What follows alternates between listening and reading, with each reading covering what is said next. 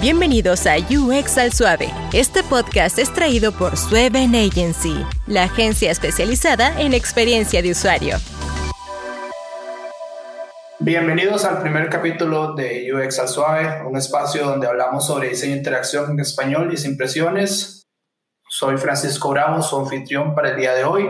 Tenemos a Danilo Capelli, que ha trabajado más de 15 años como emprendedor y consultor en metodología de UX Design y Design Thinking. Bienvenido, Danilo. ¿Cómo estás? Cuéntanos cómo ha estado todo en estos tiempos de pandemia. Hola Francisco, bueno, buenas tardes en este caso. Eh, un gran saludo y muchísimas gracias por la, por la invitación.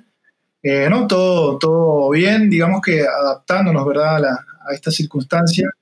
Eh, muchos cambios, muchos cambios, sobre todo del lado de, de los proyectos que uno encara, aunque ya estamos acostumbrados a trabajar remoto y esas cosas, entonces digamos que más bien eh, adaptándonos a cómo se tienen que cambiar los demás, a, a veces uno ya está acostumbrado a trabajar, pero, pero sí, pero bien, bien, por ahora creo que todo, no ha habido grandes sorpresas, yo creo que hemos tenido como un proceso eh, al menos lo que hemos trabajado remoto previamente de, preparación para esto, ¿verdad? Que nadie se esperaba que pasara, pero bueno, ah, estábamos ah, ciertamente adaptados ya. Perfecto, súper bien escuchar eso. bueno, cuéntanos, ¿quién es Danilo? ¿Cómo inició en diseño? Yo, yo más o menos sé la historia, pero bueno, cuenta, cuéntanos a, nosotros, a todos nuestros oyentes más o menos cómo es que iniciaste, eh, cómo, cómo, cómo inició tu carrera como UX designer, ¿verdad? Ok, ok, bueno, eh, igualmente también un saludo a todos los, los que te escuchan en el, podcast y, y, también felicitarte por, por, la iniciativa, ¿verdad? Hace falta, hace falta algo así en el, en el medio. Eh, y bueno, sí, sigamos, eh, esperemos que, que, la gente lo escuche y que tengas muchísimos más capítulos y, y, ahí aportar lo que sea necesario. Bueno, te cuento un poquito mi historia. A ver, yo empecé estudiando arquitectura. Bueno, primero que nada, soy uruguayo, por, por si no me identifican por el acento. Eh, el, problema con el acento del uruguayo es que muchos creen que, primero, a veces los confunden con argentinos y segundo, eso se da solamente para los que viven en la capital, en Montevideo. Yo no soy de Montevideo, soy de una ciudad del interior que se llama Salto. Y ese acento que, que todos mundos confunden entre argentinos y uruguayos es un acento que se llama rioplatense Básicamente lo comparten específicamente la gente que vive en la capital de Argentina, en Buenos Aires, y los que viven en la capital de Uruguay, Montevideo. Pero tanto en Argentina hacia el interior como en Uruguay, eh, el acento es un poquito más plano. Entonces, en mi caso, eh, tengo ahí un, leve acento, pero, pero bueno, el caso es que sí, que, que, yo soy uruguayo, pero vivo aquí en Costa Rica desde hace 15 años. Eh, algunos me confunden con chileno también, pero, pero bueno, ese es, el caso. yo estudié arquitectura eh, soy generación 92, 1992, de, de arquitectura en, en, la facultad, facultad de Arquitectura de la Universidad de la República de Uruguay. Eh, no me gradué, ahora les voy a contar por qué. Eh, y básicamente eso fue lo que me llevó a, estar hoy donde estoy, ¿verdad? En el tema de, UX. Fue como una epifanía que tuve por allá por finales del siglo pasado, 1998, por ahí más o menos, eh, que decidí cambiar de, cambiar de rumbo, luego de ya haber estado en la carrera más de cinco años. Pero van a ver que, por lo que les voy a contar, el, haber estado en arquitectura sí, sí fue una base muy importante para, para lo que hice luego. Eh, de hecho, en la carrera de arquitectura yo vengo de una escuela que es netamente funcional. dentro de la Facultad de Arquitectura existen y existían varias escuelas, digamos, con, con, ciertas tendencias, algunas un poquito más estéticas, eh, y otro un poco más funcional. Yo, sin saberlo en ese momento, escogí esta escuela y que de hecho se convirtió en, por lo menos, uno de mis principios básicos como profesional, que es eh, poner la funcionalidad antes que lo, que lo, estético y creo que eso viene un poco de, de esa escuela de arquitectura en la que, en la que inicié. Eh, tenía profesores por aquella época que hacían mucho énfasis en eso. Inclusive me recuerdo que, teníamos ciertos debates entre compañeros de, estudio que estaban en otras, en otras escuelas eh, un poquito más este, estéticas y siempre era el debate de qué era más importante. Bueno, el, tema es que yo me fui por ese lado y, me gustó mucho. Eh, y entonces me, quedé con ese concepto de que la funcionalidad tenía que estar antes de, la, de la, estética, sin desatenderla, pero, pero sí siempre por, por delante. Entonces yo creo que esa fue mi, ese fue como mi, inicio, mi base. Em, básicamente, como te decía, yo no, no, no, me terminé de graduar de arquitectura, estudié cinco años de una carrera que dura seis.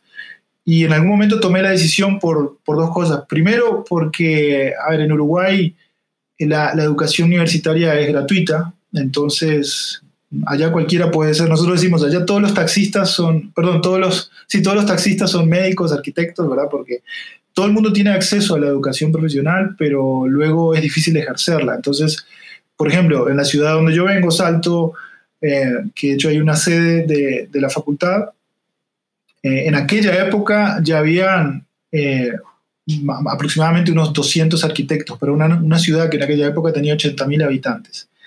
Entonces, te imaginas que seis, ocho años después de, de haberme eventualmente graduado, la cantidad de, arquitectos que podían haber existido y, y, posicionarse iba a ser muy difícil. Y en un país tan pequeño como Costa Rica, perdón, como, como Uruguay, en cuanto a habitantes, eh, el tema del trabajo también iba a ser muy difícil. Eh, en aquella época no se pensaba tanto en el mundo global, tal vez, entonces yo lo veía como ese mercado pequeñito y en ese momento dije, no, seguramente no, me va a costar mucho. Entonces empecé a ver hacia otros lados y por aquella época el tema de la tecnología era muy incipiente, ¿verdad? Apenas em, empezaba a hablarse de Internet, 1900, mediados de los 90. Eh, y, bueno, pero, pero sí me interesó explorar un poco esa, esa parte y, tuve una oportunidad. Yo tengo ciudadanía italiana también por, por mis papás y, y, resulta que el gobierno por aquella época hizo una selección de 70, 70 eh, ciudadanos italianos que vivieran fuera de Italia, y ahí estaba yo.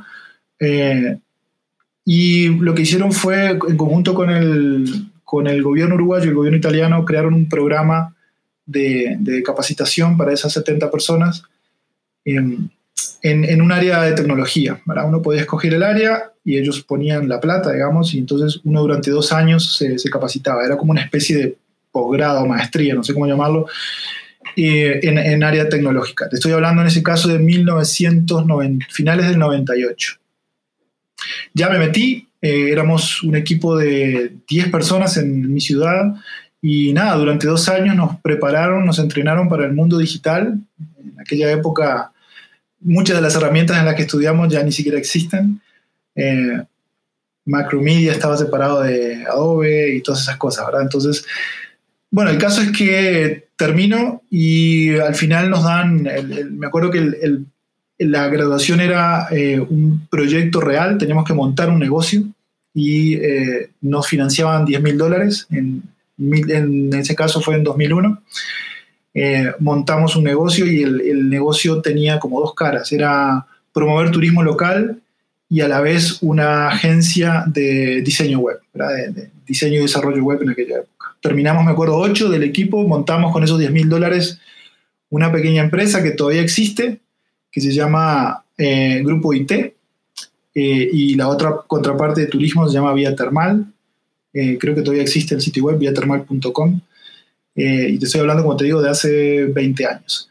y las dos empresas existen todavía. Yo ya me, me desvinculé, vendí mis, mis, acciones, digamos, este, y, y, el resto del equipo siguió, siguió funcionando. Pero bueno, ese, ese fue como mi, mi, paso en el tema de empezar en el tema digital, ¿verdad? De la web, pasar de arquitectura a eso, eh, a través de un emprendimiento, a través de un emprendimiento específicamente y, esa formación que obtuvimos a través del gobierno de Italia y del gobierno de Uruguay.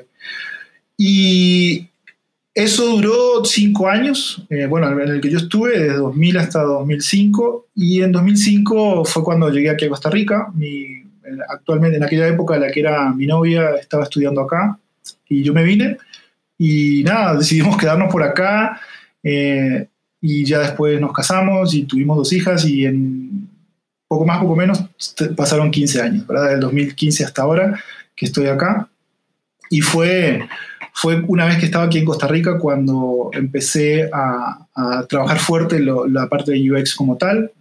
Anteriormente era más diseño web del tradicional, ¿verdad? Ni se escuchaba en, Latinoamérica, creo, por allá por principios del 2000 de hablar de, UX, o muy poquito. Y, yo empecé aquí eh, por ahí 2005-2006, una vez que ya estaba aquí. Eh, y un poco por, por, curiosidad, ¿verdad? Mucha, mucha inquietud. Yo ahí creo que me rebrotó aquello de la arquitectura en el sentido de que tenía esa necesidad de que cada vez que me pedían un diseño, eh, darle ese enfoque funcional, ¿verdad? Y que no fuera solamente la estética. Empecé a recordar mucho de los conceptos de la, de la Facultad de Arquitectura y entonces empecé a buscar cómo se daba eso en el mundo digital. Y, ahí creo que fue que empezó la, exploración para, para, llevar eso, eso que me gustaba tanto de la arquitectura, la parte funcional, llevarlo a la parte, a la parte digital y, aportar ese valor, ¿verdad? Que, que, no fuera solamente la estética, ni tampoco lo tecnológico, ¿verdad? Que hoy por hoy, inclusive en los cursos que yo doy, eh, yo siempre digo, tanto la tecnología como la estética se vuelven commodities, eh, entonces no, digamos, eh, desde el punto de vista competitivo, aquellos negocios o empresas que solamente centren su factor diferenciador en pura tecnología o en, pura estética, eh, en algún punto o en algún otro punto la competencia siempre los, los sobrepasa. Yo siempre pongo el ejemplo del arroz con pollo, ¿verdad? Yo digo, nadie se pregunta si el arroz con pollo tiene arroz o si tiene pollo. Uno asume que es así, entonces para mí era como hacerle esa pregunta a cualquier diseño o desarrollo web o digital eh, ningún usuario, ningún usuario eh, hace clic derecho y mira a ver el código por detrás a ver qué tan bien programado está. Todo el mundo asume que eso debería funcionar. Entonces, ahí fue donde empecé a entender un poquito el concepto de experiencia, que la experiencia va más allá de si algo es bonito o si debería funcionar bien. Es algo que se asume, ¿verdad? Eh, más allá de que a veces no sucede. Pero entonces por ahí viene la, viene la introducción al, tema UX y empecé a explorar mucho por mi cuenta, soy eh, muy autodidacta, eh, por esas épocas aquí no existía, si hoy existe poco, en aquellas épocas mucho menos todavía del tema de, de aprender UX a, nivel local o regional, entonces fue mucho de, libros, libros, libros, blogs, este, inclusive me animé a contactar algunos nombres que por aquella época eran medios conocidos en el mundo UX, tanto a nivel regional como, como afuera, ¿verdad? En el sentido de Estados Unidos, Europa. Trataba de buscar correos, le escribía a las personas y les preguntaba por dónde podía empezar, qué podía leer. Algunos me respondieron, ¿verdad? Afortunadamente, como decía Steve Jobs, si uno eh, uno tiene que animarse a preguntar. Bueno, lo apliqué y, tuve suerte. Algunos me dieron buenos tips, buenas guías y por ahí fue, fue que empecé. Eh, y, lo otro que siempre trato de, mirar hacia atrás, ¿verdad? Como dice también Steve Jobs, el, conectando los puntos hacia atrás. Yo siento que un, un UX designer es, es aquella persona que, que es como una mezcla de, muchas cosas. Es una mezcla de muchas cosas. Bueno, en mi caso, si, si ves un poco este resumen que hice, empecé estudiando arquitectura, luego estudié eh, diseño web y desarrollo web, un poco de administración de empresas también. En aquella época me gradué como webmaster, eh, ese es el, título que tengo. Eh, y después me vine acá, bueno, emprendedor, me vine acá persiguiendo una familia y ya me metí en el tema de UX. yo soy uruguayo, tengo nacionalidad italiana, estoy casado con una colombiana, tengo dos hijas ticas, eh, nací en Uruguay, vivo en Costa Rica, entonces es un poco esa mezcla. Y, siento que un, buen UX designer al fin y al cabo necesita tener eh, una mezcla de muchas cosas, ¿verdad? Y, y, para mí el resumen de todo esto está en, un diagrama muy conocido del famoso diagrama de Dan Saffer. Me imagino que lo, lo recordarás, ese diagrama que son varios círculos, ¿verdad? Donde se dice todo lo que, o se muestra todo lo que implica UX. Eh, y, ahí se ve que realmente UX es muchas cosas, ¿verdad? Muchas cosas eh, asociadas, vinculadas.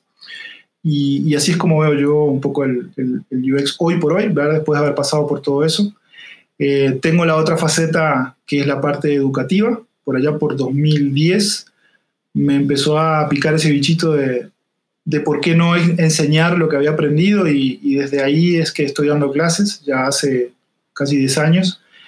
Y, nada, eh, ese, ese es, Danilo, esos son sus inicios, digamos. Y, espero seguir por muchos años más porque la verdad que esto me apasionó y me enamoré de esto y no me veo haciendo otra cosa que no sea esto. De hecho, sí, es, es increíble porque, digamos, muchas personas, yo incluido, te tenemos a vos como una referencia, ¿verdad? Y yo creo que es también porque vos fuiste uno, uno de los primeros que inició el diseño de interacción, bueno, acá en Costa Rica, y entonces tenemos muchos, muchos eh, diseñadores de referencia, ¿verdad? ¿Qué tan difícil es, eh, viéndolo desde tu perspectiva, para un arquitecto ser diseñador UX?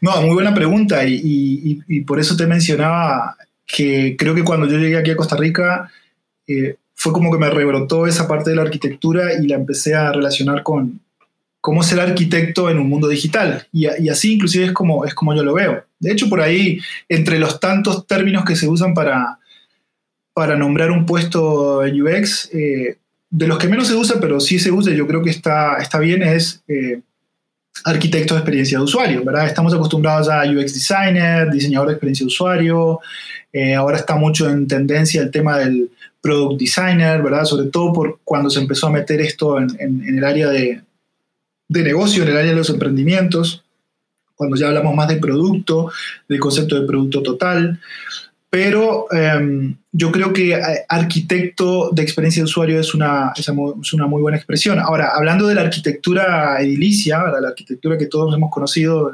históricamente, eh, yo creo que, y lo, defino de esta forma, para mí, si hay una profesión de las tradicionales que debería tener un diploma de UX designer, eh, no sé cuál es el término que se usa académicamente, pero cuando uno no tiene que estudiar, pero de por sí ya el conocimiento que tiene te hace eso, ¿verdad?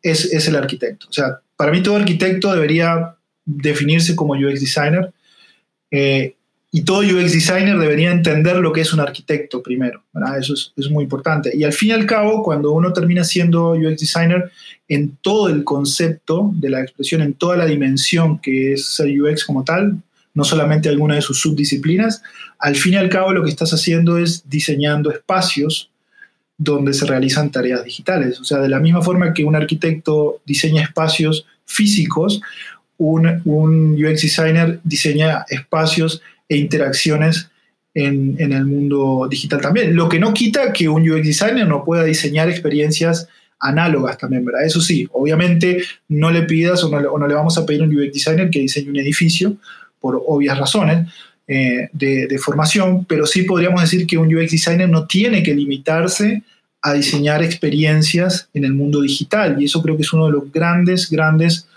eh, mitos o errores de concepto que hay, sobre todo en los negocios, en el mundo de los negocios, de creer que UX es solamente digital. Un UX designer puede eh, tal vez vinculado a algunas otras áreas como el diseño de servicio o al customer experience, eh, pero un UX designer también puede explorar diseñar eh, fuera de lo digital, fuera de, las pantallas como tal. pero volviendo a la, pregunta original,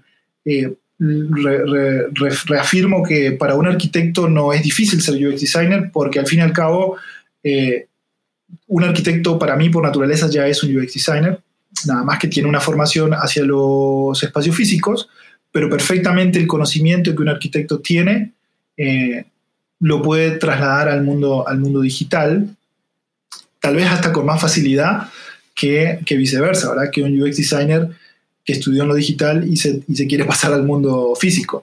No es, no es tan fácil por ese lado. Por eso eh, la respuesta es, eh, no es para nada difícil para un arquitecto ser UX designer y, sinceramente viéndolo desde mi historia, eh, yo creo que eso fue una de las cosas que a mí más me facilitó el camino, haber tenido esa formación previa en, arquitectura. Entonces, por eso siempre valoro mucho ese, ese, camino que tuve, aunque, aunque no terminé por otras circunstancias siendo arquitecto por, por decisión propia pero, pero sí me aportó muchísimo a lo, que, a lo que hoy soy como arquitecto digital o UX designer, como quieran llamarlo. De hecho, es muy curioso que todos, todos los diseñadores con los que he hablado tienen un background, por así decirlo, de diseño o de algún arte que venga propiamente del diseño, diseño industrial, diseño gráfico, diseño publicitario o arquitectura siempre la mayoría de los UX designers vienen, ¿verdad?, de un background de diseño. ¿Cómo es el UX bueno, la experiencia de usuario eh, para las masas, para las personas, ¿verdad? ¿Qué tipo de perfil, por así decirlo, busca eh, en Latinoamérica y en Costa Rica, eh, específicamente las empresas, para decir, ok, nosotros andamos buscando a alguien que nos ayude con la experiencia de este sitio que nosotros está funcionando, invertimos millones de colones, dólares, euros en este sistema, no está funcionando. Eh, yo, yo tengo mi opinión al respecto, más o menos sé que no es que buscan un, un, diseñador UX en específico, sino buscan más como un product designer, pero en tu experiencia y en el equipo de trabajo que vos estás actualmente, ¿qué es lo que buscan las empresas en un perfil de diseñador de interacción? Como es o UX designer, si queremos llamarlo en inglés. Ok. Sí, bueno, primero para eh, seguirte un poquito el comentario que estabas haciendo anteriormente, eh, creo que es un, un path career natural venir de, de, cualquier área de diseño y, y evolucionar. Yo lo, lo, veo de esa forma. Cuando mis alumnos me preguntan, ¿y ahora qué? ¿verdad? Siempre les digo, bueno, una evolución natural es seguir hacia, hacia UX design como tal. Entonces, ya sea porque la palabra diseño se nos hace familiar, ¿verdad? Y está allí en el título, diseñador gráfico, diseñador publicitario, diseñador eh, de interiores, eh, arquitecto, diseñador de moda. Eh, la, evolución es un poco natural por los conceptos básicos de formación que, que podemos tener, pasar a diseño de experiencia. Y sobre todo, sobre todo cuando venimos de una formación académica muy centrada en lo técnico, y que es lo que mayormente sucede tanto en estudios formales o informales, universidades o no, básicamente eh, en los últimos, ah, por lo menos de cinco años para atrás, eh, lo, que, lo que obtenemos de la educación formal es eso, una alta capacidad técnica para, para solucionar problemas, digamos, pero no la capacidad estratégica para solucionar problemas. Entonces, yo creo que en esa, en esa falta de capacidad estratégica es donde nosotros vemos la posibilidad de la evolución. Sí, yo nací como diseñador gráfico, eh, soy un buen técnico como diseñador gráfico, pero desde el punto de vista estratégico siento que tengo un vacío. Entonces, ahí es donde a muchos les llama la atención el, UX Design, porque UX Design, bajo la sombrilla de diseño estratégico como tal, le ofrece ese contenido tal vez, eh, esas habilidades que el técnico no tiene, ya llámese diseñador gráfico, diseñador publicitario o, lo que sea. Eh, y esto es una, yo siempre lo, lo, lo menciono, es, es, creo que es parte culpable de cómo están o han sido diseñados los programas académicos hasta la fecha, eh, donde se encasilla mucho el concepto de diseño, ¿verdad? Se lo arrincona allí que diseño, diseño, diseño es solamente visual, estético, esas cosas. Entonces, ahí es donde viene la componente estratégica. Cuando yo empiezo a decir o a sentir que ya no me satisface eh, el ser meramente un técnico y quiero ir más allá, entonces es donde UX empieza a llamar la atención. Claro, siempre y cuando yo entienda lo que hace un UX designer, ¿verdad? Entienda que UX design no es UI design eh, o, simplemente hacer bonitas las interfaces digitales. Eh, entonces, cuando quien viene de cualquier área de diseño entiende eso, entonces encuentra como una evolución natural pasarse a UX. Eh, eso por un lado. Ahora, con respecto a la otra pregunta de, qué perfiles buscan eh, hoy por hoy aquí las empresas, eh, a nivel Costa Rica y a nivel Latinoamérica en general, podemos hablar de algunas excepciones a nivel Latinoamérica por la evolución que han tenido en, en, los años. Costa Rica, digamos que está bastante más nuevita en este tema de pañales. Países como Chile, como Colombia, como Argentina, como Uruguay inclusive, eh, tienen tal vez un recorrido un poquito mayor, eh, o países que han venido, aunque empezaron más tarde, pero con una evolución mucho más rápida, como Perú, por ejemplo, eh, ya están hablando de perfiles, primero que nada, entienden realmente lo que es la dimensión de, UX Design, entienden el concepto de diseño estratégico ¿verdad? y todas las subdisciplinas que hay. Entonces, en ese caso, a nivel latinoamericano, eh, los perfiles que se buscan son, están más cercanos al de la realidad de un UX Designer eh, como diseñador estratégico. entonces, hablamos, si, si habláramos en empresas pequeñas, que siempre vamos a, o por lo menos a comenzar a hablar del concepto del UX Team of One, ¿verdad? El, el equipo de uno. eh, pero por lo menos se busca que en ese uno existan todas las capacidades o habilidades que tiene el UX designer completo. Entonces, hablamos desde poder tener la capacidad de hacer investigación de usuario, de hacer eh, diseño de interacciones, arquitectura de información, de poder, este, no sé, hoy, inclusive hoy por hoy trabaja la parte de, UX Writing, eh, prototipar, testear, eh, inclusive trabaja en la parte visual, ¿verdad? A través de sistemas de diseño y todo eso. Pero bueno, conocer, conocer un poco de psicología de producto, conocer de factores humanos, ¿verdad? Tener capacidad de empatizar mucho con, el usuario.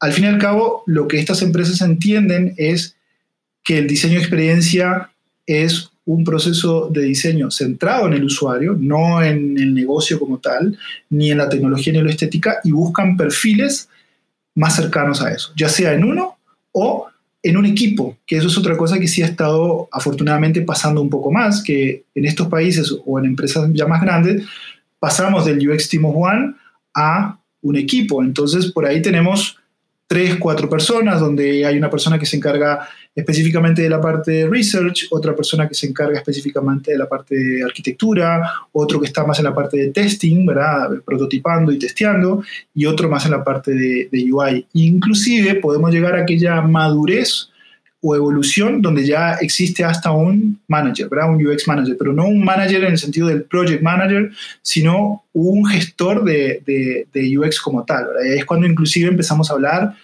ya en los últimos dos años del concepto de design ops, ¿verdad? Cuando hablamos de convertir el proceso de diseño ya en, en la operativa como tal y no solamente en algo que, que yo hago para cada proyecto sin tener una estructura de trabajo. Entonces, como vemos, y, la primera parte de la respuesta va centrada, como te digo, en esos países que creo que están, que tienen una mayor madurez eh, por su trayectoria en los, años y donde las empresas han, comprendido más ya ese, eh, la, la, real dimensión del UX designer ¿verdad? y del diseño de experiencia de usuario como tal, que lo entienden como diseño estratégico. Inclusive esos países que ya lo tienen hasta Em, un poco más intrínseco en, sus propias empresas y la mentalidad de negocio de esos países, donde el empresario sabe que el éxito del negocio, eh, o parte o gran parte del éxito del negocio, pasa por crear buenas experiencias, ¿verdad?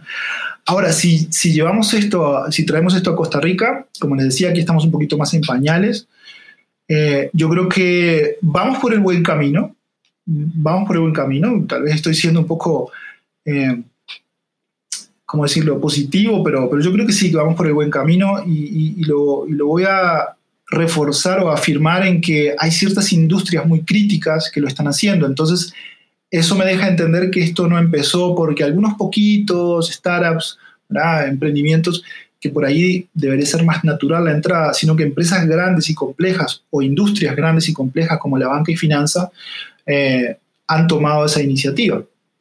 Eh, entonces, van por el buen camino, pero tal vez aquí tenemos dos problemas. Primero, todavía se ve a la disciplina del diseño de experiencia de usuario como un mal necesario. O sea, eh, esto es tendencia, esto es moda, como lo hacen en otros países, tenemos que hacerlo, y por lo tanto no se ve como un valor intrínseco al negocio, sino que se ve como algo que hay que hacerlo, ¿verdad? Y por lo tanto es un gasto, ni siquiera se ve como una inversión, se ve como un gasto. Eh, eso por un lado. Y, por, supuesto eso implica invertir lo menos posible. Entonces, aquello de tener un equipo lo vamos a ver muy pocas, en muy pocas situaciones, tal vez solamente en, en empresas grandes. Y si no va a ser siempre el UX Team of One, ¿verdad? Donde hay un equipo de 20 desarrolladores y programadores y hay un único diseñador, ¿verdad? Que tiene que pelearse con todos. Eh, ese, ese, equilibrio que, que, ya muchas empresas mundiales han demostrado de tener relaciones mucho menores, inclusive llegando hasta 2 a 1, ¿verdad? Es decir, tener por cada dos desarrolladores un diseñador, pero lo normal es andar en, de 10 a 1, digamos, que eso es normal, digamos, eh, en, en esas empresas más exitosas pero aquí podemos estar muy lejos de esa cifra, ¿verdad? Eh, entonces, los pocos que lo han entendido están buscando lo justo y necesario y El otro punto negativo, o creo que en el que tenemos que evolucionar, es que todavía no se entiende realmente qué es UX Design. Entonces, no solamente no formo un equipo, porque, porque inclusive no entiendo que es necesario un equipo, sino que el enfoque que busco es la parte estética. O sea, sí, hacer que la experiencia sea mejor, pero con un fuerte fundamento en lo visual. El UX designer es el que hace más bonito las interfaces que el diseñador gráfico, ¿verdad?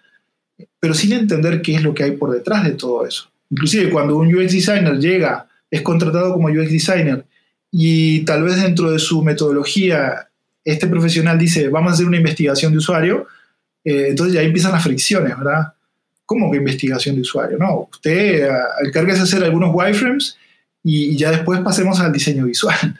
Eh, cuando empezamos a hablar de cosas tan al inicio como hacer investigación de usuario, arquitectura de información, interacción, hablar de factores humanos y que entrevistas y que encuestas y hacer un día en la vida o un shadowing, eso es malas palabras, ¿verdad? Para, muchas empresas. Porque, ¿Y cuánto cuesta eso? ¿Cuánto demora eso? ¿verdad? Entonces, ¿por qué? Porque creo que aquí el problema es que todavía no se entiende, primero, lo que hace un UX designer y el valor que tiene eso para el negocio. Eso, eso es fundamental. Entonces, en estos otros países lo que ha pasado es que no solamente tal vez han tenido una mayor apertura a la cultura global, sino que para mí la respuesta está en que la, visión del negocio, la visión del empresario, eh, está un poquito más inclinada hacia esto. Aquí todavía la visión de los empresarios de los negocios siguen arraigadas a que la única forma de ser exitoso es reduciendo costos. Eh, o que lo que importa es la planilla de Excel. Y, a lo sumo, invertir mucho en desarrollo tecnológico sin saber que eso te lo puede copiar cualquiera o emular, eh, o, o, hacer algo súper bonito, sin saber también, o sabiéndolo, de que cualquiera puede ser bonito hoy por hoy. Entonces, pero ¿qué, pasa con la experiencia? ¿Qué pasa con entender al usuario final? Eh, eso, eso yo creo que es lo que está fallando aquí. Entonces, para resumir la pregunta, eh, a nivel Latinoamérica creo que estamos un poco mejor en buscar perfiles más cercanos a la realidad. A nivel Costa Rica todavía estamos un poco más lejos. Eh, lo pueden ver inclusive en la generación de oportunidades de empleo. en Costa Rica muy poco lo que se genera a nivel de oportunidades de empleo y, donde te digo que más están buscando tal vez es sí en el área de banca y finanza, emprendimientos, ¿verdad? Eh, o, en el área de retail, pero partiendo más de, de, la búsqueda de las agencias de publicidad y ese tipo de cosas, o para trabajar hacia afuera. Entonces, al fin y al cabo no es para trabajar en el mercado local, es una, una empresa que está aquí, te contrata para trabajar hacia afuera. Y ahí volvemos a lo mismo, es que afuera la cultura la tienen, entonces ellos lo que están buscando es un UX designer más barato, nada más. No es que no lo puedan tener donde están. Eh, pero si hablamos de la cultura local como tal, yo creo que la clave va a pasar por enseñarle a los empresarios qué es UX primero y, y el valor que le agrega a sus negocios. Una vez que entiendan eso, yo creo que esto va a despegar muchísimo, pero, pero falta entrarle por ese lado. Falta que los, empresarios entiendan qué es UX y, cuál es el valor que le agrega a los negocios. Sí, es algo que yo creo, yo tengo de aproximadamente seis años de ser UX designer ah, y he visto también que ha, ha, mejorado un poco todavía con las transnacionales, ¿verdad? Empresas que vienen de Estados Unidos, de Canadá y abren operaciones en Costa Rica, en el caso de Costa Rica, ¿verdad? Y yo creo que en el resto de Latinoamérica es igual. Y, ellos traen sus metodologías de cómo andan y cómo quieren sus diseñadores, ¿verdad? Entonces ahí más o menos tenemos una, como una idea de cómo el flujo ha ido cambiando a que esos mismos procesos los adapten empresas de la región, ¿verdad? Y, yo estoy de acuerdo con vos, es un tema también muy de educación, ¿verdad? Y de cómo también hay que más o menos enseñar y, por así decirlo, este espacio, esta es la idea, ¿verdad? De enseñar que el UX designer necesariamente no es para solo diseñadores de experiencia de usuario, es aplicable y lo pueden aplicar cualquier tipo de persona cualquier tipo de negocio, ¿verdad? Y eso es lo importante, ¿qué tanto ganarían instituciones del Estado en cualquier país de Latinoamérica teniendo buenos diseñadores de experiencia de usuario dentro de sus sistemas? Entonces, eso es lo que hace eh, importante eh, esta carrera y eso desde, una, desde la perspectiva de una persona que está comenzando, eh, puede ver que aquí hay un vacío que ellos y cualquiera puede cubrir, ¿verdad? Sí, claro, por supuesto. creo que lo, lo, habíamos conversado en algún otro momento. Por ejemplo, estos otros países que mencionaba, el tema de la accesibilidad, que, que, es inherente a lo que nosotros hacemos de alguna forma, eh, ha sido mucho más natural, Chile, Colombia, eh, y, digamos que la aplicación actual que se le está dando viene del lado de, porque, porque nació tal vez a través de gobierno, de un requerimiento de gobierno, y luego se fue diseminando más hacia, hacia el resto de la, de la industria. Eh, así pasó así pasó en Estados Unidos también. O sea, cuando empezamos a hablar de principios, principios de usabilidad, de heurísticas para interfaces digitales, eso surgió por allá por los 90 por un requerimiento de gobierno y, específicamente la industria de la salud, eh, donde se impuso que todas las herramientas digitales, interfaces digitales eh, que tuvieran que ver con área de salud y, si son de gobierno, tenían que tener unas ciertas características de, de, usabilidad y de accesibilidad. Y luego todo eso se empezó a volver normal, ¿verdad? Pues si ya estamos acostumbrados, acostumbrados de usarlo y hacerlo de esta forma, eh, lo hacemos todos. Ahora, eh, aquí en Latinoamérica ha pasado tal vez en, algunos pocos países de esa forma. En el caso de Costa Rica, eh, creo que a pesar de que tenemos ley y todo, no, no, hay un control suficiente como para que esto se haya vuelto una cultura del gobierno hacia el resto. Creo que es como debería suceder desde el punto de vista de dar el ejemplo sino que tal vez algunas industrias, algunas empresas privadas han tomado la iniciativa y, bueno, con sus esfuerzos tal vez empieza a visibilizar un poco que existe esto, pero todavía no se escucha respuesta, gran respuesta de, del lado de, gobierno, ¿verdad? Todavía vemos muchos, muchas instituciones con experiencias, bueno, yo siempre digo que, las experiencias siempre están presentes, ¿verdad? Que uno en realidad lo que diseña son las interacciones que hacen posible las experiencias. Eh, pero en realidad hay casos de, gobierno e instituciones públicas que hasta podríamos decir que ni, experiencia tienen. Entonces eh, es, complicado esa, esa parte. Eh, y sí, sí, así es un poco como, como yo lo veo también. Bueno, cambiando a otro tema, una persona está iniciando en este mundo, ¿verdad?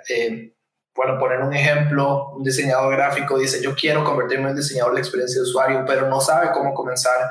Entonces, eh, cuéntanos, ¿cuál es tu proceso desde cero? Eh, ¿Por qué es ese proceso? Eh, ¿Por qué lo aplicas? ¿Y por qué lo sigues aplicando después de tantos años, verdad? para que una persona que está iniciando, digamos, yo, yo inicié, por ejemplo, con libros, con blogs, pero digamos, a mí nadie me dijo ok, mira, Francisco, vas a hacer esto, esto, esto, esto. Entonces, eso es lo importante de este espacio, que ustedes compartan cuál es el proceso que tienen para que las personas sepan, ah, mira, yo voy a hacer eso, un sitio, este es el proceso que tengo que hacer, por ejemplo. Sí, no, no, excelente. Me, me, parece buenísimo que hagas énfasis en eso, porque al fin y al cabo, tener un proceso eh, es como tener una fórmula que uno puede repetir todas las veces que quiera, ¿verdad? Eh, ahí yo siempre en, los cursos menciono que, a ver, cualquier, cualquier persona puede ser creativo cuando aplica un proceso bien aplicado. A diferencia de aquel concepto de creatividad que tenemos, que, que nos ha impuesto a veces la, educación tradicional, ¿verdad? Que, el creativo es aquella persona que tiene una, como un don especial y que nada más se sienta frente a un papel en blanco y espera que baje alguna musa inspiradora y ahí llega ¿verdad? la iluminación divina. No, eso, eso es un mito. Eh, muy posiblemente las personas que vistas desde afuera parecen que eso es lo que pasa es porque, porque tienen un proceso, pero el proceso se lo guardan, ¿verdad? Y, no, lo, no, lo, cuentan, pero al fin y al cabo debe existir un proceso, porque eso es lo que nos hace lo que nos da la capacidad de poder repetirlo todas las veces que queramos y no es algo como fortuito decir, sí, para este proceso soy creativo, pero para este no estoy tan creativo, ¿verdad? No tengo la inspiración suficiente. Al fin y al cabo, inspiración es investigar.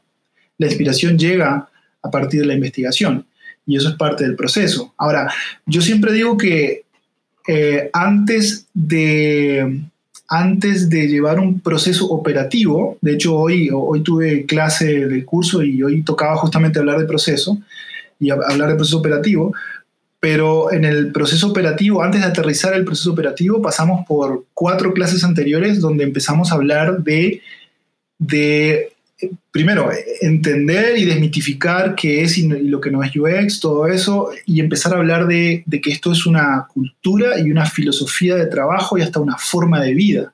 Entonces, si estás pensando meterte en esto, ¿verdad? Si estás pensando cambiar de carrera, eh, si sos diseñador gráfico y ya no ves que el mercado sea suficientemente bueno, eh, que no se paga bien, que hay mucha competencia, bueno, lo que sea, te llama la atención UX Design, primero que nada, eh, lo que yo, recomiendo es entiendan muy bien qué es UX Design.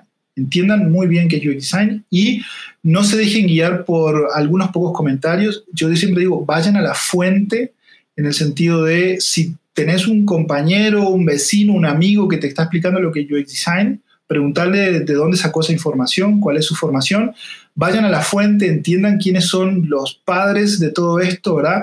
Lean a, a, Cooper, lean a Saffer, lean a, Garrett, lean a un montón de gente, ¿verdad? Que, al fin y al cabo lean a Norman, lean a, Steve Krug, bueno, a, un montón de gente que son justamente el origen de todo esto y ahí sí van a entender lo que es ser UX designer. Eh, una vez que tengan claro eso, lo, que, lo segundo que hay que hacer es empezar a hacer un trabajo como interno, ¿verdad? Como persona y como profesionales, porque UX designer, o sea, ser UX designer requiere un cierto cambio de comportamientos como profesional. Eh, ahí es donde yo siempre hablo de los, principios de design thinking. El, pensamiento diseño como tal, yo lo he adoptado y, lo promuevo de esa forma como los principios que todo diseñador debería tener en su práctica profesional y eso es un modificador de comportamiento. O sea, así como nosotros como seres humanos tenemos principios que seguimos y nos comportamos de cierta forma con base en esos principios, eh, como profesionales también tenemos que tener unos principios. Y ser un UX designer tiene una necesidad de un comportamiento muy particular. Entonces, por ejemplo, eh, aquel profesional, sea de cualquier rama de diseño o de cualquier rama, porque yo siempre digo, UX designer puede y debería ser todo el mundo. Necesitamos que, todo el mundo sea UX designer. Eh, normalmente tenemos ciertos, eh, a veces, deformaciones o hábitos no tan buenos que cuando nos pasamos a UX Design eso contamina. Entonces, por ejemplo, empezando por el ego, el ego. Si uno es, se ama demasiado, digamos, si, uno ama demasiado lo que hace, ya empezamos con el pie izquierdo. El, buen UX designer debe liberarse de todo ego personal. Eh, alguna vez un alumno me preguntó, eh, profe, ¿cuándo me doy cuenta si realmente soy un buen UX designer?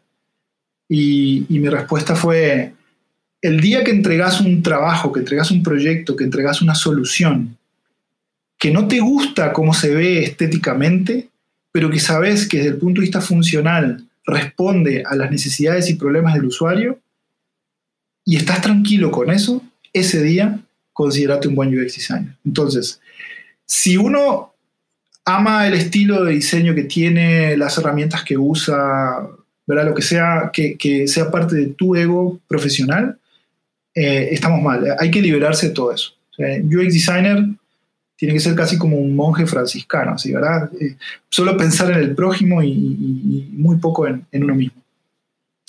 Eh, lo otro, bueno, desde el punto de vista de esos principios, siempre hay que asumir que nuestro proceso tenemos que estar validando, asumir no, estar validando que nuestro proceso estemos atendiendo a soluciones reales, ¿verdad? No porque alguien venga y me diga, necesito un sitio web, necesito un e-commerce, necesito una app, necesito un chatbot, eso es palabra santa, ¿no? Yo debo tener, debo tener ojalá esa capacidad de juicio crítico, eh, de, de ser un líder cuestionador, como lo dice Jack Dorsey, uno de los fundadores de, Twitter. Eh, él siempre dice que en su proceso de reclutamiento él busca líderes cuestionadores y no simples ejecutores. El ejecutor es aquel que le dicen, necesito esto y yo simplemente voy y lo hago. Eso es un técnico, ¿verdad? Es un técnico que sabe cómo hacer algo, se lo piden y lo hace muy bien. Pero un líder cuestionador es aquel que ante un requerimiento primero se pregunta, ¿y qué problema estoy solucionando con esto? ¿verdad? ¿O cuál es el problema que usted cree que está solucionando con esto? ¿No será que hay una mejor solución? Si parto desde ese juicio crítico y cuestionador, entonces ya estoy eh, aplicando una mejor práctica y estoy enfocándome en detectar una necesidad real, no una necesidad o un problema subjetivo. Yo voy a ir siempre a validar eh, o a erradicar la subjetividad con investigación para que todo se vuelva lo más objetivo posible. Eh, entonces, estamos hablando de, de, no, no, ser simplemente obedientes, ¿verdad? Mm, entonces, en ese comportamiento, necesidades reales, detectar necesidades reales. Eh, por otro lado, que lo que hagamos siempre promueva el bienestar en los demás, en, en, esos usuarios finales, en esos seres humanos. No solamente que me satisfaga a mí, ah, hice este buen diseño me gané un premio, ¿verdad? Pero ¿a quién le sirvió lo que hiciste? o que simplemente satisfaga unos objetivos de negocio, pero al usuario no le ayude en nada. Entonces siempre tengo que ver que estoy eh, mejorando de alguna forma el bienestar del usuario final.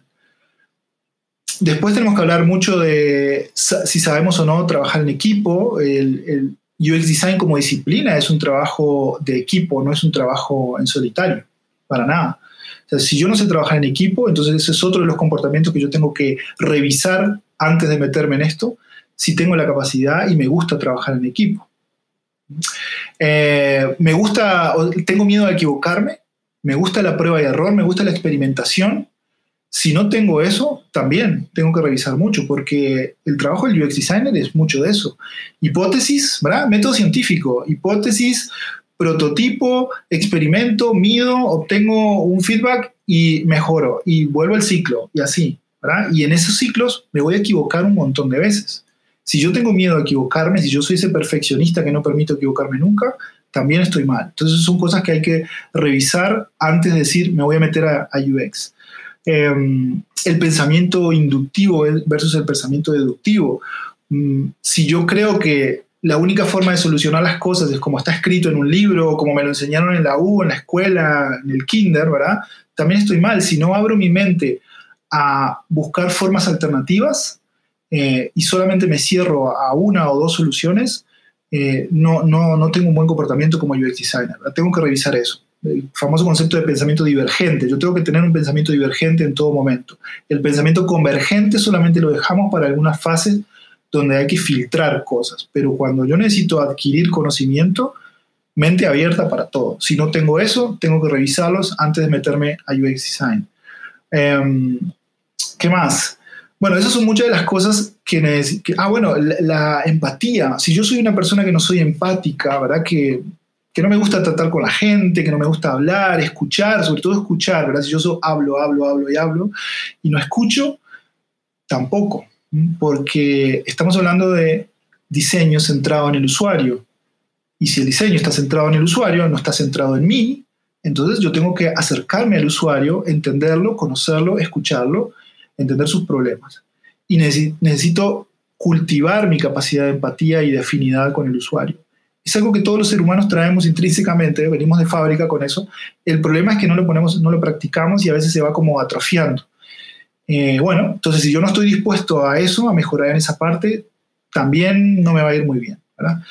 Em, y, y, ya una vez que yo reviso esos principios y puedo adaptar mi comportamiento profesional y digo, bueno, sí, estoy alineado con todo esto, entonces eh, ahí debería empezar a pensar en un proceso operativo, un proceso operativo.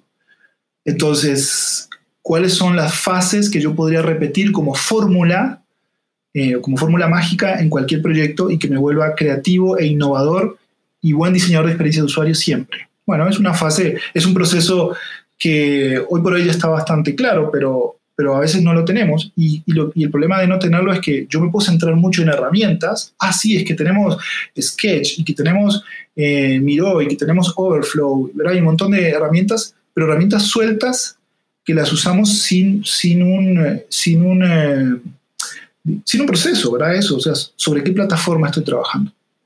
En ese sentido.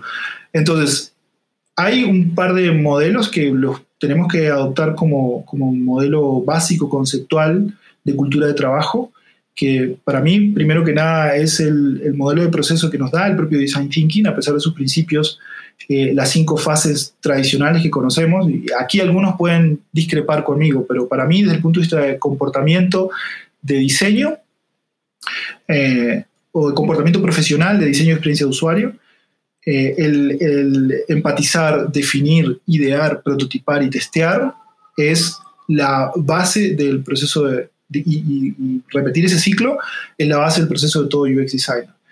Eh, luego nos podemos ir a hablar del modelo de Garrett. El modelo de Garrett para mí también es, es fundamental, las, las, cinco fases del modelo de Garrett, estrategia, definición de alcance, eh, diseño de interacciones, la parte de prototipado y el diseño superficial o, de interfaces. Yo siempre mezclo los dos. Entonces yo hago un híbrido entre la fase de design thinking, el modelo de Garrett, pero a su vez le inyecto, digo yo, como, como unas vitaminas adicionales que le aplico los principios de Lean, de Lean Thinking, ¿verdad? que vienen de Lean Manufacturing, de, Toyota, ¿para que Para que el proceso sea más, eh, sea más optimizado en cuanto al empleo de recursos.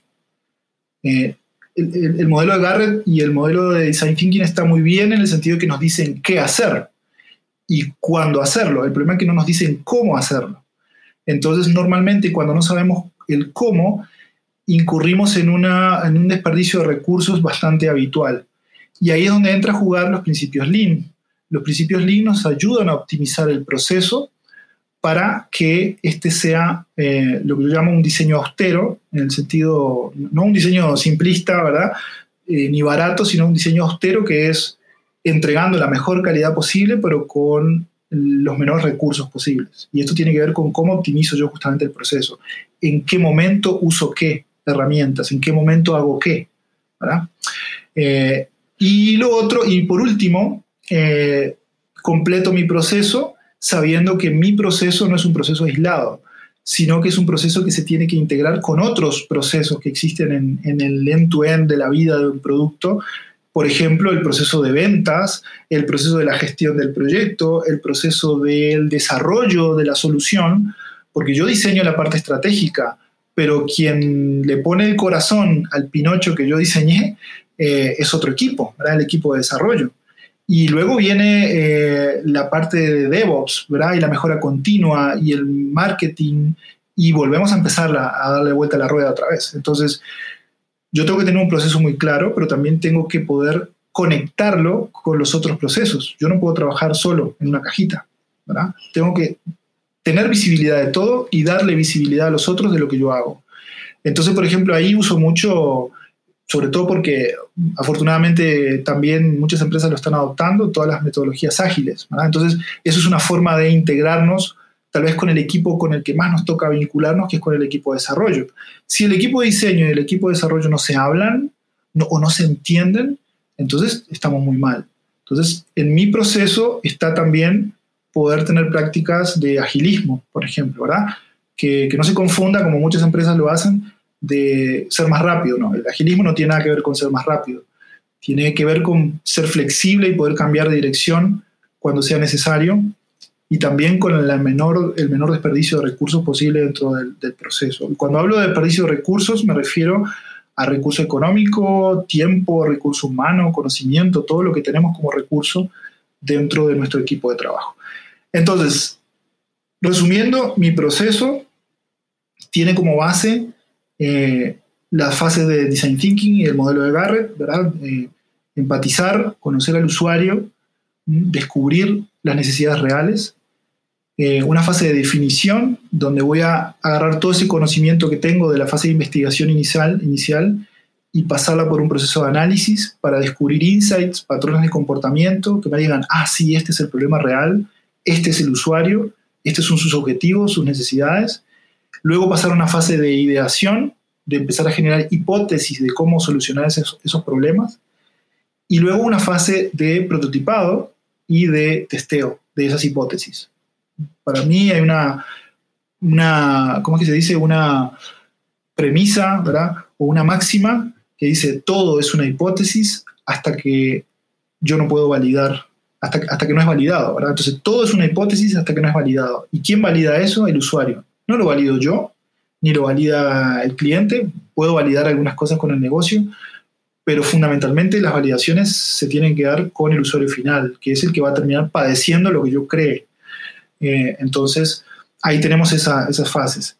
Eh, y, visto desde el end-to-end, digamos que es empezando por la investigación de usuario, eh, pasando por todo esto que mencioné ahora de design thinking, mucha experimentación en el medio, en la fase de prototipado, o sea, prototipar no es hacer un wireframe por, compromiso y, y, luego simplemente pasar al diseño visual, sino que el prototipado tiene una razón de ser muy, muy concreta, o sea, el prototipo no vive por sí solo, el prototipo vive solamente por una finalidad que es servir para probar algo en un experimento. Entonces, yo tengo que diseñar un experimento, necesito tener objetivos de, testing, diseñar un experimento, reclutar usuarios y prototipar lo que quiero probar, para la hipótesis. Eh, mucho ahí, mucho, mucha iteración allí. Em, bueno, previamente a eso, obviamente, todo lo que es el diseño de las interacciones, la arquitectura de la información. Y luego vendrá la parte visual. Y una vez que esté todo eso listo, pasamos al desarrollo. Inclusive yo en el, equipo en el que estoy ahora impusimos un QA de UX que básicamente no es que yo eh, una vez que entregué el diseño ahí me quedo de espectador viendo cómo lo van a desarrollar, sino que primero seguimos estando muy, muy presentes en todo el proceso de desarrollo. Y cuando se termina cada sprint de desarrollo, eh, hacemos un QA, está el QA tradicional de la parte técnica, pero nosotros hacemos un QA de UX, donde revisamos que lo que se entregó como diseño se cumplió al milímetro en, el desarrollo, antes de que salga a producción. Y luego, eh, obviamente, una vez que estamos en, producción y que ya el cliente tiene la solución en sus manos, seguir monitoreando, seguir monitoreando constantemente. En, en UX los proyectos nunca terminan. Un proyecto puede tener un inicio y un fin formal por temas de, negocio y de gestión, pero un verdadero proyecto o un diseño de una solución nunca termina. Porque una vez que lo entregaste es como que el ciclo empieza de cero. ¿Qué pasa? Hay que empezar a, medir nuevamente, a estar monitoreando continuamente. Y esto creo que es algo, entender esto es también parte de de los errores que, tienen todavía muchos negocios, muchas empresas, que es creer que una vez que el producto sale a la calle, listo, ahí lo dejo a su suerte, ¿verdad? Y, ya fue un, éxito, supongamos que tuve la suerte de que sea un éxito y todo el mundo me compra y todo el mundo usa mi solución, y entonces yo digo, listo, por el resto de la vida esto va a ser así. Y no. De la misma forma que hoy por hoy vemos que soluciones que se crearon hace 50 años atrás ya no funcionan, y a veces inclusive la seguimos usando, eh, lo mismo va a pasar hoy con la solución que yo creé hoy. Dentro de 10, 5, 20 años ya no van a funcionar. Entonces yo tengo que estar... ¿Y por qué eso pasa? Porque las necesidades evolucionan. Si yo creé una solución con base en una necesidad real, y esas necesidades con el tiempo van a evolucionar, porque evolucionan los seres humanos, evoluciona el usuario, evoluciona el contexto, por lo tanto, la solución tiene que evolucionar, no se puede quedar estática. Y la única forma es que parte del proceso sea un monitoreo constante y un proceso de mejora continua aplicando el aprendizaje que, tengo. Entonces, como ves, el, proceso es bastante amplio y complejo y esa es la vida del UX designer, ¿verdad? poder, poder este, llevar ese proceso y poder entenderlo. Pero como te digo, para mí hay como dos grandes hitos aquí es, una vez que yo tomo la decisión de decir me voy a meter en UX, primero entender si yo como profesional estoy preparado para ser UX designer y si me va a gustar realmente. Primero entender qué es UX. Luego ver si estoy preparado, si mis principios como profesional están alineados con ser buen UX designer. Y tercero, tener un proceso operativo, tener un proceso operativo claro que yo pueda repetir todas las veces que quiera, todas las fases. También dándole una eh, flexibilidad adecuada dependiendo del proyecto. Porque obviamente esto que yo les conté parece algo que dura toda una vida, ¿verdad? Pero no, yo puedo restringir esto a una semana, por ejemplo, si, si lo entiendo y lo puedo aplicar muy bien. Por ejemplo, Google diseñó una metodología que se llama Sprint Design, que es básicamente todo esto resumido a una semana. ¿verdad? Pero claro, es aplicable a un contexto muy específico, a un tipo de problemática muy específica. Yo no puedo aplicar eso a cualquier proyecto. De la misma forma que esa reducción no la puedo aplicar a cualquier proyecto, tampoco puedo aplicar el proceso completo amplio a una necesidad muy pequeñita. Entonces, eh, tengo que tener la capacidad de entender el proceso y de poder darle la flexibilidad para poder adaptarlo a, la situación como tal. Porque si no, UX también sí sería algo inviable para, todo el mundo. O sea, solamente podría funcionar en empresas grandes con proyectos grandes. Y eso no es así. UX se puede aplicar en cualquier empresa gigante como se puede aplicar a la vida diaria de cualquier persona. Al fin y al cabo, si uno entiende lo que hay detrás del decir diseñar experiencias de usuario, todos tenemos experiencias a todo momento. En este momento vos y yo estamos teniendo aquí una experiencia y, podemos adaptarla, rediseñarla, la experiencia de hacerme el desayuno, la experiencia de, ir de mi casa al trabajo, ¿verdad? Todas son experiencias al fin y al cabo. Y si nadie las diseña, yo puedo tomar la decisión de diseñarla. Eh, entonces, el tema es entender todo eso. Eso sería, Francisco. Me parece genial. Em, sí, es, exactamente ese proceso el que yo quería que explicaras, porque sí, me parece muy buen ejemplo para alguien que está iniciando. Y para ir cerrando hoy, cuéntanos, ¿cuál es tu peor error? Que vos digas, bueno, mira, eh, mi error como diseñador de experiencias de usuario ha sido este. Ah, hice una aplicación, por ejemplo, y no funcionó. O ah, mira, se comencé tarde, mira, es que esto, porque de, errores aprende, ¿verdad? Y es importante que los demás aprendamos de, de, los errores, ¿verdad? No de los tuyos exclusivamente, pero aprendamos de errores. Por supuesto, y eh, más bien, para, inclusive para complementar un poquito la, la pregunta anterior, eh, creo que mencionaste algo y no te, no te dije nada, es, eh, sobre todo a nivel local y regional, hay, hay muy, poca, em, muy poca opción de formación. Por lo tanto, la recomendación es sí, tratar de hacer cursos dentro de lo posible con lo que hay, pero leer mucho, ¿verdad? Hay que leer mucho y como les digo, vayan a las fuentes, siempre recurran a la fuente, no se queden como con lo que me dice mi jefe, de lo que él entiende de lo que es UX, ni lo que me dice mi compañero de lo que es UX. Traten de ir a la, fuente. Eh, entonces, eh, busquen autores reconocidos en el tema y empiecen a leer sobre ellos. Eh, otra cosa que sí eh, ahí soy un poquito crítico en esa parte, es que a nivel general, Latinoamérica sobre todo, eh, UX todavía está, la educación en UX está muy enfocada hacia la parte operativa y con un demasiado, creo enfoque en herramientas. Eh, entonces, también, para ser un buen profesional, primero hay que tener una base metodológica. Si uno no tiene la base metodológica, y puedo ser muy buen técnico en una herramienta, pero esa herramienta puede desaparecer mañana. Yo cuando empecé eh, diseñaba en eh, Dreamweaver y eso ya no existe, creo, no se usa. Eh, también a, mitad de camino se usaba mucho Fireworks, ¿verdad? Y, eso ya desapareció también. Y hoy por hoy existen infinidad de herramientas. hasta hace un par de años, no sé, Photoshop era la vedette, después Illustrator, ahora Sketch y Figma y no sé, todo lo que quieran, y las herramientas van y vienen. Entonces, si centramos nuestra educación como UX designer en aprender a usar una herramienta, también estamos mal. Empecemos por la base metodológica y luego veamos qué herramienta nos sirve. Porque también nos puede pasar que yo me vuelva experto en Sketch y resulta que me contrata una empresa que no usa Sketch, que usa Figma. ¿Y qué hago con el conocimiento que tenía? No me sirve. ¿Ok? Sí, algunas cosas puedo reutilizar, pero no todas. Entonces, mucho cuidado con eso.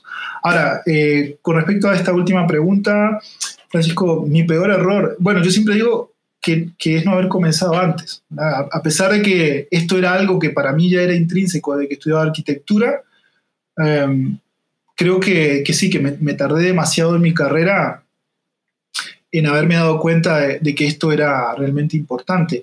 Y, y, ahí tal vez un error arrastra al otro y creo que el error eh, fue no entender que básicamente nosotros estamos rodeado de cosas diseñadas. O sea, todo, todo lo que está alrededor nuestro está diseñado. El problema es que no está diseñado pensando en la experiencia del usuario. Entonces, no sé, tal vez haberle hecho caso mucho al discurso de los negocios, ¿verdad? Y creer que un negocio siempre tiene la mejor visión de las soluciones.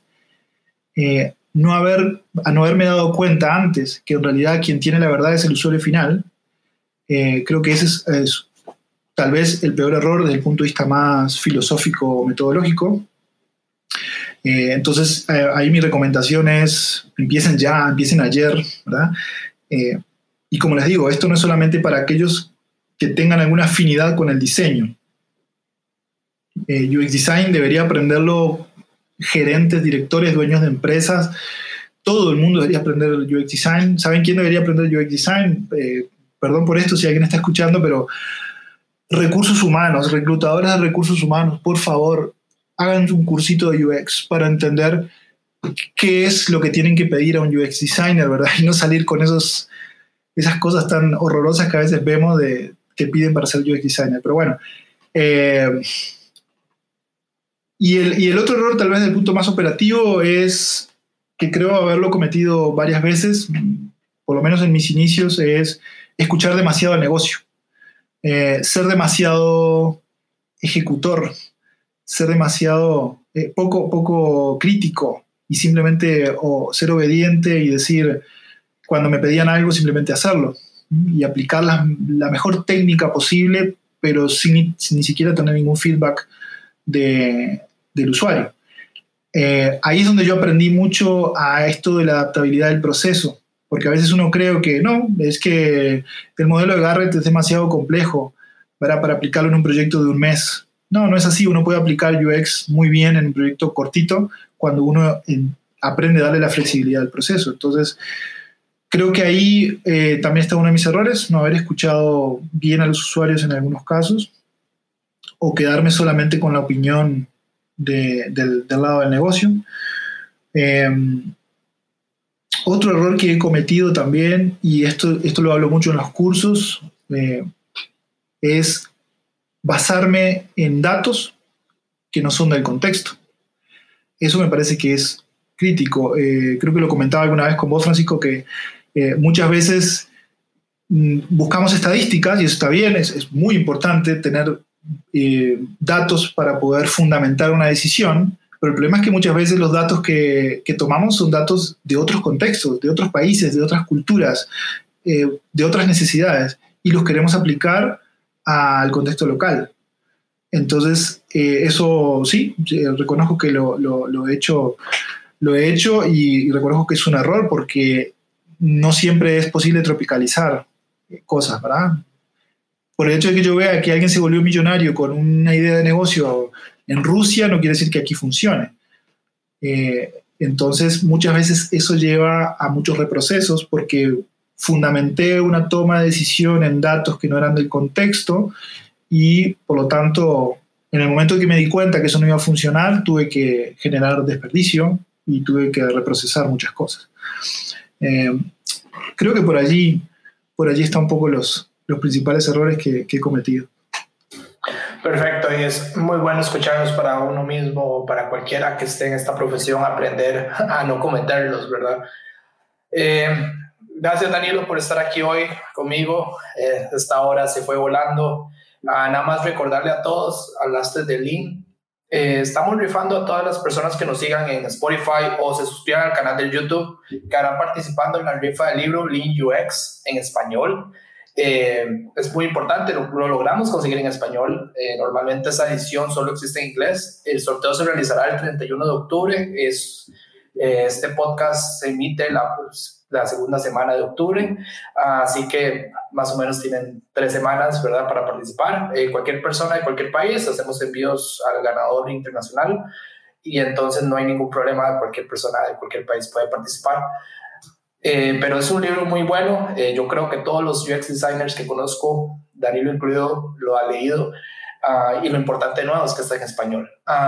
de nuevo, Danilo, muchísimas gracias por estar hoy conmigo y espero tenerte de vuelta acá. Esta es tu casa, las puertas están abiertas cuando quieras, el tema que quieras. Y, y de nuevo, la invitación es, es siempre con, con las puertas abiertas y, y, en cualquier momento.